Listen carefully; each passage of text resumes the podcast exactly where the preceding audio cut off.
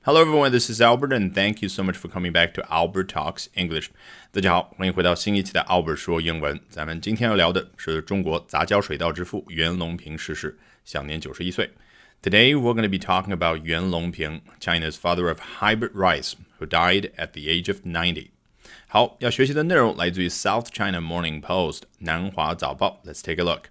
Yuan Longping, China's father of hybrid rice, died on Saturday at the age of ninety. 袁隆平何许人也？China's father of hybrid rice。在这部分这个音量也下去了，音调也不太一样，就是告诉你啊，赶紧补充描述一下刚刚说这个袁隆平是谁呢？他是中国的杂交水稻之父。这儿 hybrid 啊，可以作为名词，也可以作为形容词，表示就是混合的、杂交的。那我知道很多同学呢，头脑里面啊会一直有这种冲动，就提到所谓的混血儿，然后呢就用 hybrid 这个词，无论作为形容词还是名词，都是不对的啊，基本上。我不会听到任何一个正常的老外会用这个词去形容混血儿。那我听到比较多的有两种了啊，当然第一种就比较直白，比如说 he is mixed race 啊，就是他是混血的，这个 mixed race 是一个形容词。那么更多的，比如说一个好莱坞明星说起自己的四分之一中国血统的时候，他会怎么说呢？Well, actually, I'm a quarter Chinese。你听，I'm a quarter Chinese。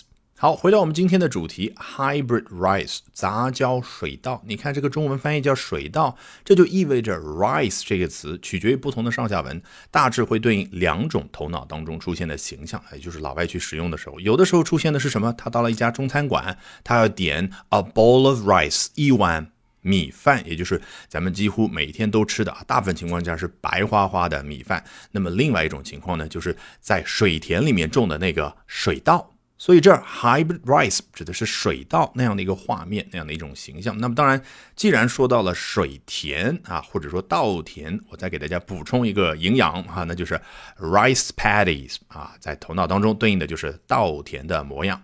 好，回到原文，袁隆平 China's father of hybrid rice。好，说完了，那究竟他怎么样呢？Died on Saturday at the age of ninety，在周六的时候去世，享年九十岁。那说到这个九十岁，大部分人看到的中文媒体当中写的是九十一岁啊，或许会觉得是不是老外搞错了？其实没有，这个就是文化的差异。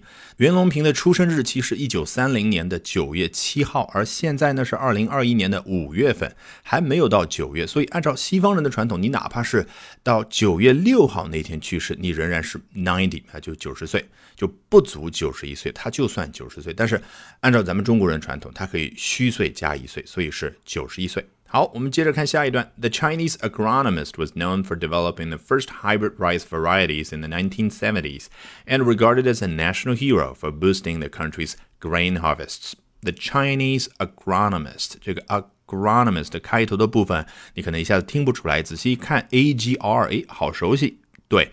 Agriculture 那个农业开头也是 a g r，实际上呢，你无论是 a g r i 还是 a g r o 啊，这个都是叫拉丁语词根，表达就是和农业相关的啊。这不禁让我想起来很多年前啊，我刚入行做同声传译的时候呢，不知道为什么那个时候可能中外在农用化学品方面的交流比较多，有很多的国际论坛都是涉及到叫 agro。Chemicals，也就是农用化学品，当然就包括了咱们平常啊所听到的那些农药，当然还有其他的，只要是用在农业方面的那些化学品，都叫 agrochemicals。那最简单的，我们最熟悉的 agriculture，那这儿呢不是 agronomist，而是 agronomist。为什么不是我刚刚说那个 agronomist？我觉得听上去不自然，听上去难听，所以最终大家形成的一个一致性的意见，就是大家觉得听上去比较顺耳的，那就是。agronomist 就好比 economist 啊，经济学家那个词，对不对？好，the Chinese agronomist，也就是袁隆平，他学术上的把，别人对他的一个正式的称呼叫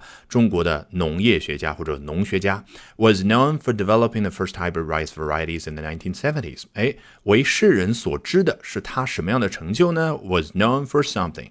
For 啊，在一九七零年代的时候呢，他最先开发出了或者开发出了最早一批的杂交水稻的种类。这儿的 varieties 复数形式肯定是一批不同的杂交水稻。那 variety 单数出现的时候，其实它就可以表达丰富的种类。比如说 a variety of different rices 啊，就是不同种类的大米，不同种类的水稻。诶，但是呢，它居然也可以表达。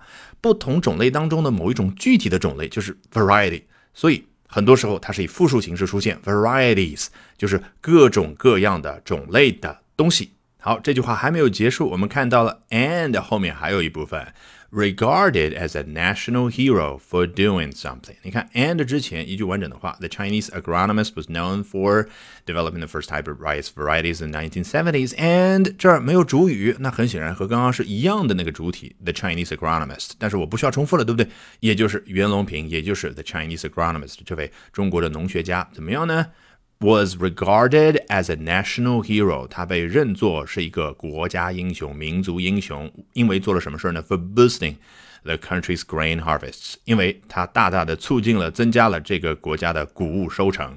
Grain 啊，就是小麦啊、大米啊、大麦啊等等所有的谷物的一个总称。然后 harvest 它可以做动词，表示就是收获、收割啊。比如说每一年到了秋季的时候啊，想起小时候见到了农民伯伯的那些形象，对不对？他们那个动作就叫 harvest。那也可以做什么呢？名词表达就是一年啊，这个田里面的收成。Harvests 就是各种各样的收成啊，实际上呢，表达更加的严谨，或者有的时候啊，老外看来就是至少不会错，所以 harvests 就经常以这样的复数形式出现。好，今天这一期奥本说英文就到这儿。Thank you very much for listening, everyone. Bye for now, and see you next time.